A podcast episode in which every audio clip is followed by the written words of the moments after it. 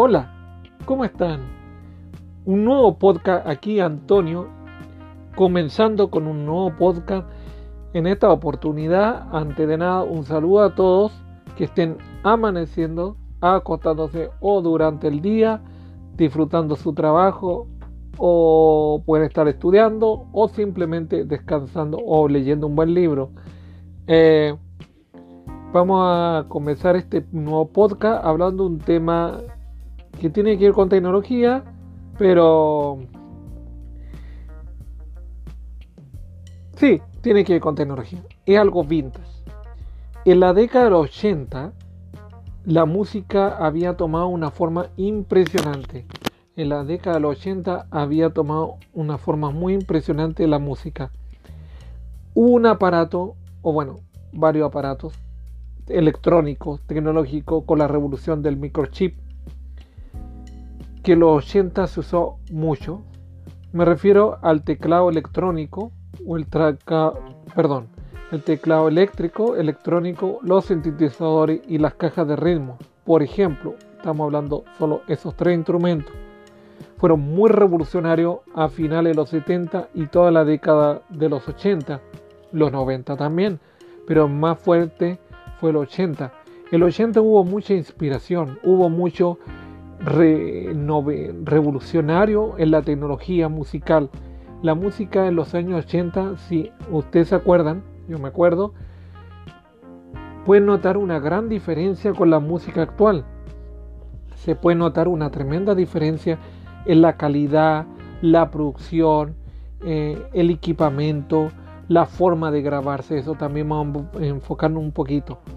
Bueno, gracias a este aparato llamado piano electrónico o teclado electrónico o simplemente teclado, fue un instrumento que hizo mucho ritmo, hizo mucho, eh, em, ¿cómo le digamos?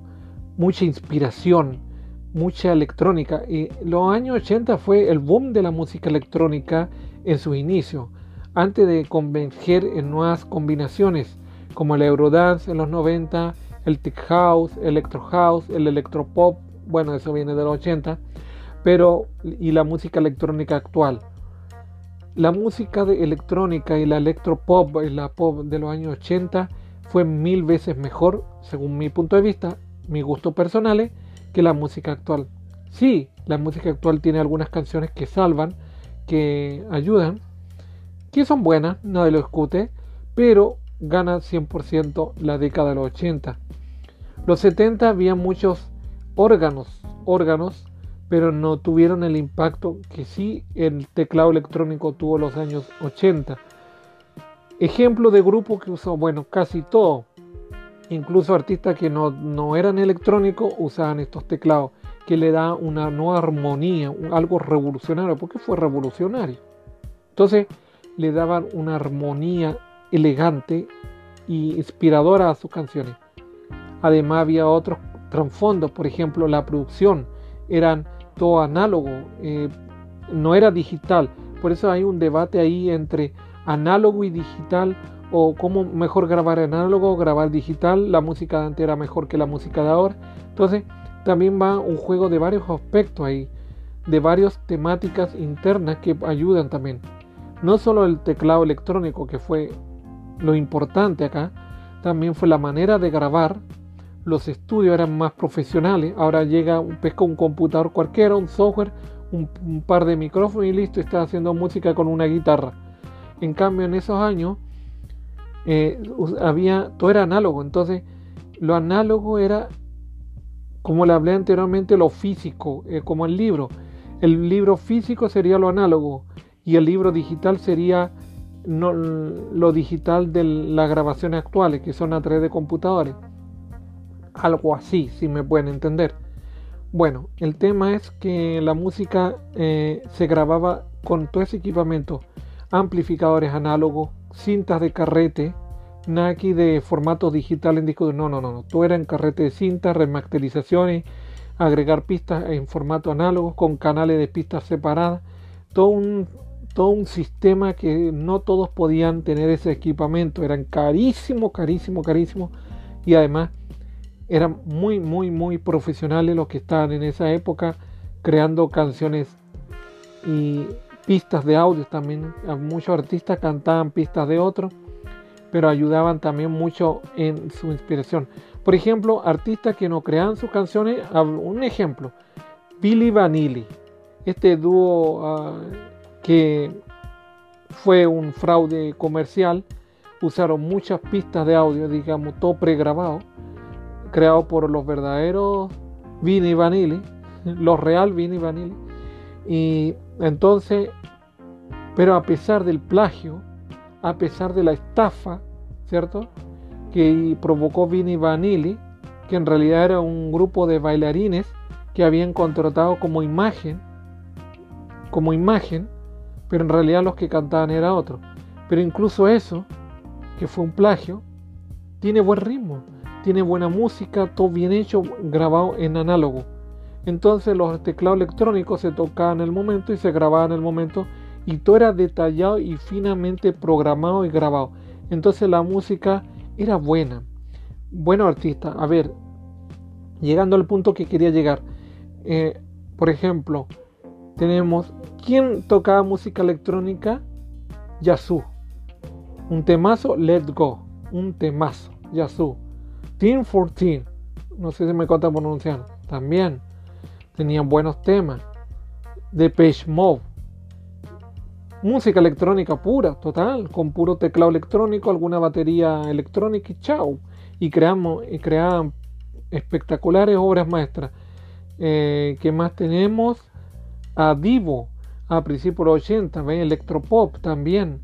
¿Qué otro grupo importante, revolucionario en la música electrónica en los años 80? Eh, hay muchos, hay muchos incontables. Eh, bueno, Yahoo, Tifurtir, eh, Divo. hubieron acá en, en, mi país, en Chile, también hubo otro importante. aparato raro, electrodoméstico. También eran grupos latinos, pero eran de electropop. Igual tenían buenas canciones, buenos ritmos. Entonces, todo esto gracias al sistema análogo y a los teclados electrónicos a los sintetizadores, a las cajas de ritmos que crean ritmos musicales acordes a la canción que se estaba creando. Y todo estaba basado en un guion, todo estaba basado en un productor, todo era análogo, había ingenieros de sonido, niveles profesionales que hoy en día ya no se consigue gente así, em, técnicos en sonidos, técnicos en audio, ingenieros a gran escala como los que habían en esos años, no, hoy en día ya no, no hay, mm, en realidad no hay. Por eso los 80 en realidad converge todos los estilos y toda la época y todas las combinaciones y las mezclas de estilos, todo en una sola década. Los 90 también, por supuesto, los años 90 igual. Ya era más electrónico, ya estaban mezclando eh, electrónica. Por ejemplo, ¿quién evolucionó de esa electrónica a los 80 y pasó al Eurodance? Porque el Eurodance viene también de todo eso, todo ese ambiente revolucionario de los 80 llegó a los 90. Ejemplo, ahí tengo más ejemplos que me acuerdo. Technotronics, DJ Bobo, Doctor Alban, Temazo, aunque Doctor Alban era, tenía ritmo más africano, muy buenos, por supuesto, pero igual mezclaba la electrónica, los teclados electrónicos, combinado, claro, igual con algunos efectos informáticos, los primeros rudimentarios efectos de computador. Eh, también tenemos la Click, temazo, tiene unos buenos temas. Eh, Real McCoy. También tenemos a Technotronic, bueno, ya lo mencioné. También tenemos a um, Masterboy, por supuesto. Chris, eh, tenemos, bueno, llegando a finales de los 90, tenemos a Aqua, también el electro, el Eurodance, por supuesto. Tenemos también, ya terminando la década, los 90, tenemos a los Venga Boys. ¿Se acuerdan los Venga Boys con Boom, Boom, Boom? Bueno, bueno, y así una numerable cantidad de grupos. Eh, Scamman John, ¿se acuerda el caballero con bigote? Que tuvo un clásico y tenía otro tema igual, pero Scamman John era muy bueno. Y después, ah, ahora me acordé, Scamman War, ese era el otro temazo que tenía. Eh, sonó esas dos canciones y no se supo más del pobre caballero cantante famoso también en 1995, que fue el boom con Scamman John de 1995.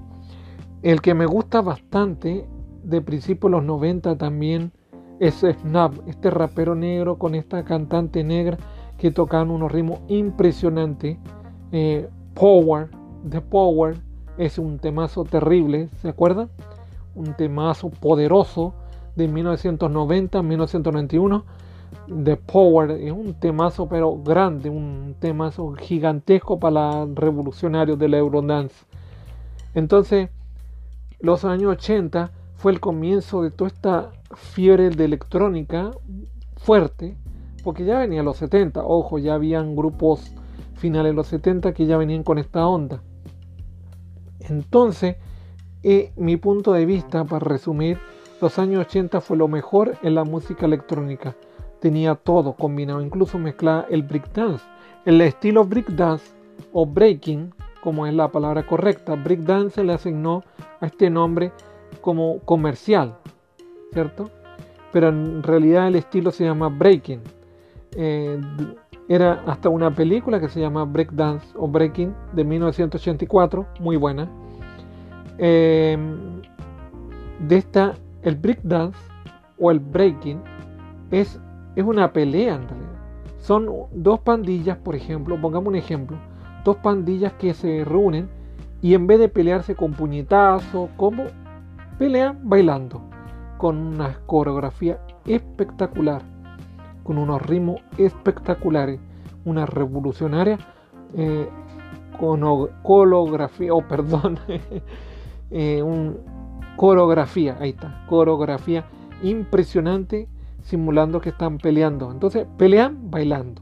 Bueno, y la música que acompaña eso es un ritmo de pista creado en un órgano electrónico, un piano electrónico, un teclado electrónico, sintetizadores, caja ritmo, batería electrónica, que también viene de la electrónica, mezclado con el hip hop, por supuesto. Acá ya estamos mezclando el hip hop, pero todo dentro de esta revolucionaria tecnología del teclado electrónico y todo gracias al microchip que nació en los 70. Bueno, esa era mi poca de hoy no tengo más que contar por ahora. Es largo el tema, podríamos seguir horas y horas y horas, pero hasta un próximo podcast vamos a hablar de otro tema interesante dentro de la tecnología, profundizar más cómo influyó también. Es bueno hablar esto de profundizar, por ejemplo, qué una tecnología, porque hay hartos videos en YouTube, por ejemplo, que hablan de un aparato electrónico, pero ¿cuál fue la influencia? Por ejemplo, tenemos también el Wallman cómo influyó en 1979 cuando se lanzó el Vorman. Eso lo vamos a dejar para otro podcast.